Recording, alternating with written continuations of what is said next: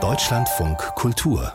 Lesart ich habe ja keinen einen offenen Kamin in meiner Wohnung, aber wenn ich bei Freunden winters zu Besuch bin, die einen haben, ist das einfach wunderschön. Flackerndes Feuer, die Scheite knacken, mollig warm wird's in der Stube und man kann stundenlang hingucken. Ich habe jetzt ständig dran denken müssen, als ich dieses Buch las, Das Kaminfeuer und das gute Leben, geschrieben von der Wissenschaftsjournalistin Jutta von Kampenhausen. Wir sind mit ihr verbunden in einem Studio in Hamburg. Schönen guten Morgen im Deutschlandfunk Kultur. Guten Morgen, Herr Scholl.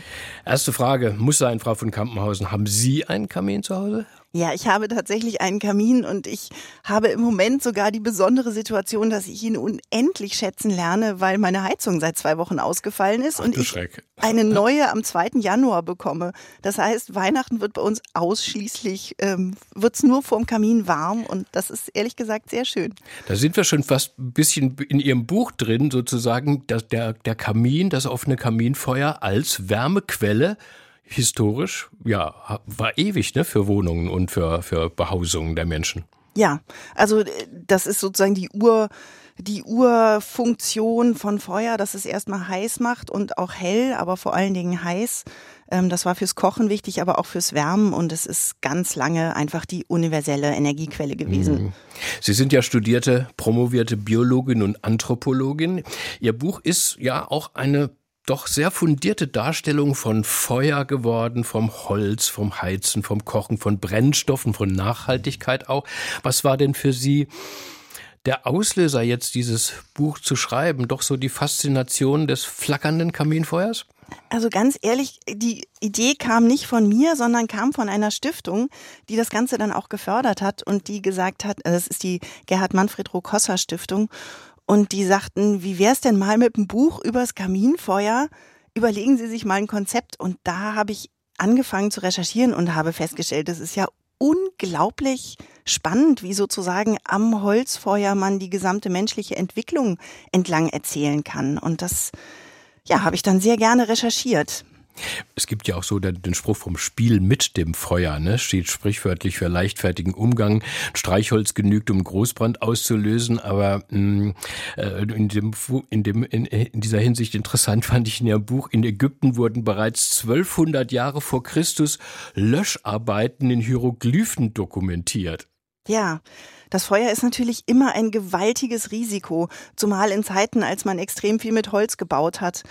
Und äh, so leicht wie es ist, ein Feuer zu entfachen, so schwierig kann es sein, das zu löschen. Und ähm, im Mittelalter sind in allen Städten Brände ein riesiges Problem mhm. gewesen. Also immer, immer war die Feuerkontrolle eine große Herausforderung. Und ist es auch bis heute. Sie zeigen auch ein Bild von riesigen vergoldeten Kesseln vor den Palästen der verbotenen Stadt in Peking. Sind die immer noch mit Unmengen von, von Löschwasser gefüllt?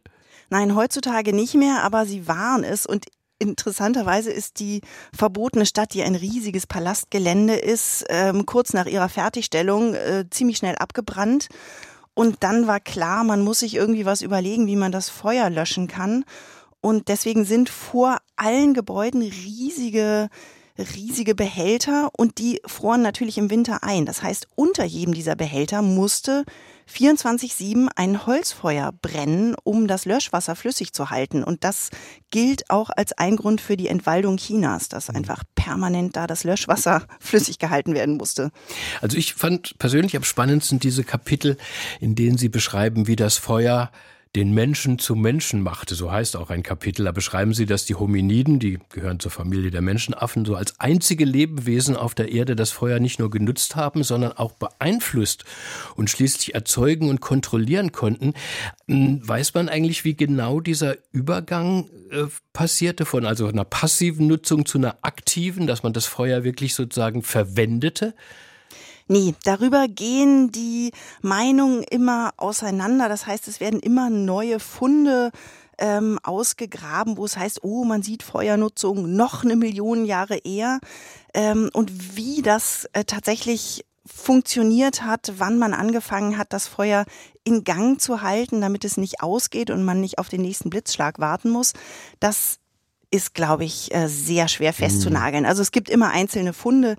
Aber interessant ist auf jeden Fall, dass das ein Schlüsselmoment ist in der Menschwerdung. In dem Moment, wo man Feuer beherrschen kann und nutzen kann, können sich diese Wesen, die unsere Vorfahren sind und die man sich so als ähm, Grenzgänger zwischen Mensch und Affe vorstellen muss, da konnten die auf einmal so viel Energie aufnehmen und so viel essen, dass sie Zeit hatten, nicht den ganzen Tag irgendwelche Blätter zu mümmeln, sondern sich was auszudenken und was mit ihren Händen zu machen. Mhm.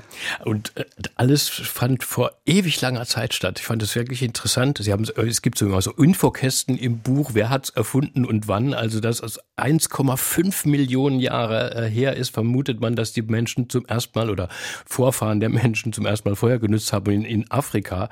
Ähm, hat Sie das eigentlich selbst auch verblüfft, äh, diese ganzen Erkenntnisse, die die Wissenschaft da in Hunderten von Jahren jetzt zusammengetragen hat? Ja, hat mich sehr verblüfft und ich habe sehr viele Bücher gelesen über das Feuer, um das zu recherchieren und habe aus ganz verschiedenen Ecken ähm, dann immer gelesen, dass es heißt so, und hier ist das Feuer maßgeblich dafür verantwortlich, das. Und dann kommt erstens, dass wir uns so viele Nervenzellen und so ein großes Gehirn leisten können, dass wir es also ernähren können. Aber es gibt auch die Theorie, dass dadurch, dass es abends ein Feuer gab, ähm, Raubtiere abgeschreckt waren und die Menschen sich dadurch Tiefschlafphasen leisten konnten. Also in der REM-Phase bewegt sich ja der Körper nicht. Das ist dann ist man leichtes, leichte Beute für alle möglichen Raubtiere, die da rumstreifen. Und weil der Mensch das Feuer hatte, konnte er so tief schlafen, konnte dadurch mehr lernen. Mhm. Also es gibt ganz viele Aspekte, auch soziale und handwerkliche, die immer mit dem Feuer in Zusammenhang gebracht werden. Also wenn wir das nicht hätten, dann wären wir einfach wie die Schimpansen oder Gorillas. Es gibt ja ein berühmtes ähm, Gedicht von Goethe aus seiner frühen Zeit, Prometheus, ähm, da der, der Mann, der aus der Mythologie das Feuer gebracht hat, äh, den Menschen und dafür schwer bestraft wird. Und in dem Gedicht heißt es, ja, meinen Herd, um dessen Glut du mich beneidest. Ähm, da sind wir beim Kochen. Wie ist das Feuer denn in das Haus gezogen und in die Küche?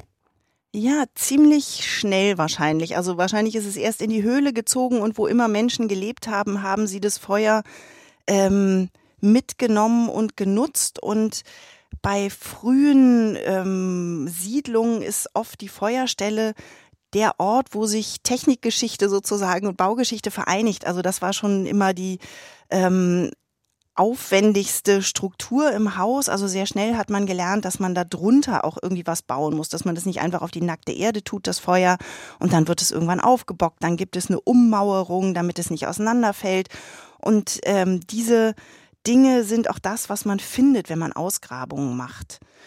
Und dann wurde das Feuer sehr schnell ähm, ein, das ist ja ein Multifunktionsding, das kann sowohl heizen als auch zum Kochen genutzt werden. Und dann je aufwendiger ein Haus wird, desto mehr Feuerstellen gibt es irgendwann. Also sehr lange gab es eine universelle, aber dann trennt sich tatsächlich das Heizfeuer vom Kochfeuer. Und dann wird es auch architekt innenarchitektonisch interessant. Lange Zeit war die Feuerstelle, schreiben Sie, die komplexeste Struktur im, im Haus. In vielen Bauernhäusern gab es bis ins 19. Jahrhundert nur eine einzige Feuerstelle, eben meist ein offener Herd, der das gesamte ha äh, Haus in der Regel ja, mehr schlecht als recht heiße zum Kochen und als Lichtquelle. Ähm, wie sahen denn diese, diese ähm, Herde aus? Die waren gemauerte ähm, sozusagen wie ein Sockel, wo das Feuer also aufgebockt war und dann gab es eine, bald eine sehr schlichte Struktur, um den Rauch so ein bisschen abzuleiten. Da gab es lange Zeit noch keine Schornsteine, also so richtige Schlote, aber so eine Ableitung und da drin wurde dann geräuchert. Ähm, aber es gab, es zog der Rauch in das Gebälk, schützte sozusagen vor äh, Schädlingen und konservierte das, was immer da oben rumhängt ähm, so richtig warm wurde es damit nicht. Und zum Kochen gab es entweder so drei Beine, damit man eben die Töpfe so auf und neben das Feuer stellen kann, oder ähm, Haken, wo man mit Ketten, also die, die hingen über dem Feuer runter und dann konnte man die Kessel, in denen man kochte, da einhaken und so über das Feuer hängen. Mhm. Jetzt müssen wir aber noch mal auf eine Frage kommen. In unseren Zeiten ist die Nachhaltigkeit ja so wichtig geworden. Ähm, wie ist das eigentlich jetzt, wenn wir zurück zum Kaminfeuer kommen? Ist das eigentlich ökologisch gut, eins zu haben? Ja, das ist natürlich eine ganz entscheidende Frage und ich beantworte die in meinem Buch mit Ja. Bei uns in Deutschland ist ein Großteil des Waldes nachhaltig bewirtschaftet. Das heißt, es wächst mehr Holz nach, als rausgenommen wird. Und dann ist das Ganze ähm, sogar CO2-neutral, wenn man so will.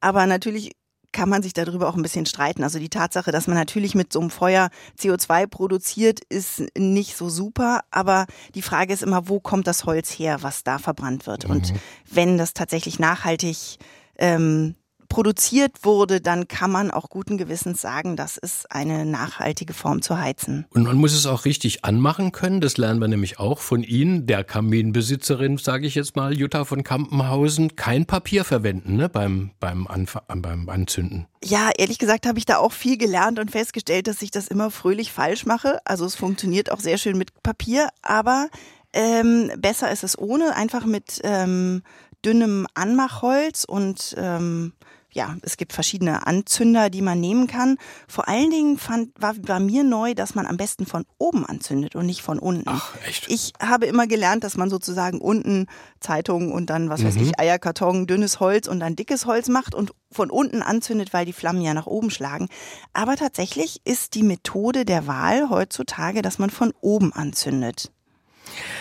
Das Kaminfeuer, das gute Leben. So heißt das Buch von Jutta von Kampenhausen. Es ist im Wallstein Verlag erschienen mit 172 Seiten für 16 Euro. Frau von Kampenhausen, vielen Dank für Ihren Besuch. Sehr gerne. Schöne warme Weihnachten auch Ihnen ne? und hoffentlich dann doch wieder eine Heizung im Januar. Ne? Ja, darauf freue ich mich dann auch. Alles Liebe Ihnen. Vielen, vielen Dank. Tschüss. Tschüss.